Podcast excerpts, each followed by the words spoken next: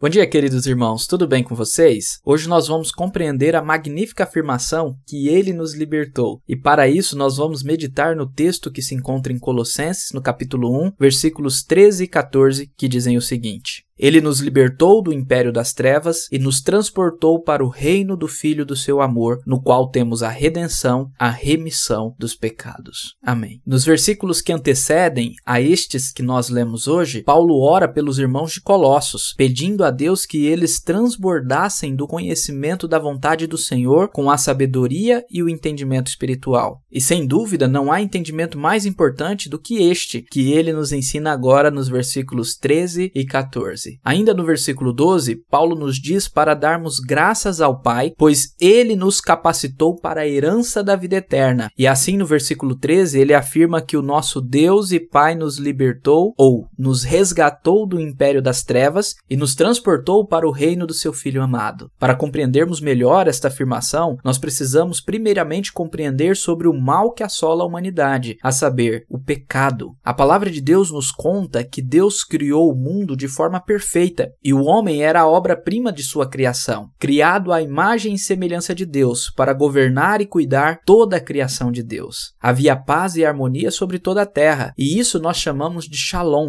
Mas isso não durou muito. Após ser tentado por Satanás, o homem desejou ser igual a Deus e cometeu o pecado da idolatria do eu, tornando-se um escravo de seus desejos e do próprio diabo que o tentou. Esta ocasião ficou conhecida como queda e está registrada em Gênesis capítulo 3. Por causa da queda, toda a criação assim se encontra debaixo de maldição. O pecado do homem faz com que toda a humanidade esteja em rebeldia contra Deus e por isso alheia à sua vontade. Mas a maldição do pecado não afeta apenas a humanidade, e sim toda a criação. Essa é a razão da morte existir, juntamente com toda a maldade e corrupção que encontramos no mundo. As trevas ocasionadas pela queda reinam neste mundo, tendo como príncipe o próprio diabo, que escraviza as pessoas com o medo tenebroso da morte e do inferno. Diante dessa cena de terror, foi necessária a ação do próprio Deus. Ele saiu de seu trono para promover a sua grande missão, a saber, nossa libertação. Mas como Deus nos liberta do império das trevas? Essa obra libertadora de resgate só foi possível através da redenção feita pelo seu filho, que permite a remissão, isto é, o perdão de nossos pecados. A expressão grega para redenção era utilizada naquela época para se referir a compra de um escravo para libertá-lo. Precisamente isso que Cristo fez. Ele nos comprou para nos libertar do pecado através do perdão. E isto ele fez tornando-se ele mesmo maldição em nosso lugar, sendo nosso substituto, sendo condenado por causa do nosso pecado, para apaziguar a ira santa e justa de Deus e para destruir o poder que as trevas tinham sobre nós e do poder que o inimigo tinha sobre nós por termos em Adão caído em sua tentação. É sobre isso que o autor de Hebreus fala em sua epístola, no capítulo 2, versículos 14 e 15. Lá o texto diz que Jesus se encarnou, participando de nossa carne e sangue, para que, por sua morte, destruísse aquele que tem o poder da morte, a saber, o diabo, e livrasse todos os que, pelo pavor da morte, estavam sujeitos à escravidão por toda a vida. De outra forma, Paulo fala sobre esta mesma verdade no capítulo 2 de sua carta aos Colossenses, nos versículos 13 e 14, que dizem: E quando vocês estavam mortos nos seus pecados e na incircuncisão da carne, ele lhes deu vida juntamente com Cristo, perdoando todos os nossos pecados, cancelando o escrito de dívida que era contra nós e que constava de ordenanças, o qual nos era prejudicial, removeu-o inteiramente, cravando-o na cruz e despojando os principados e as potestades, publicamente os expôs ao desprezo, triunfando sobre eles na cruz. É precisamente desta forma que Deus nos libertou do império das trevas, através da vitória vitória de Jesus na cruz. Jesus morreu derrotando o nosso inimigo e, através de sua morte e sua ressurreição, nos tornamos aptos para a vida eterna. Aleluia. Por isso, querido irmão, agradeça a Deus que te capacitou para a vida eterna, te libertando das trevas e te redimindo na cruz de Cristo e perdoando todos os seus pecados. Creia na pessoa magnífica de Cristo e em sua obra de redenção. Arrependa-se pela sua falta de fé e peça ajuda a Deus para crer firmemente em Jesus. E por fim, saiba que a maior evidência de sua fé em Cristo Jesus é o viver para a glória dele, não por obrigação, mas em gratidão ao amor e à graça que ele demonstrou por nós. Que Deus abençoe o seu dia, em nome de Jesus. Amém.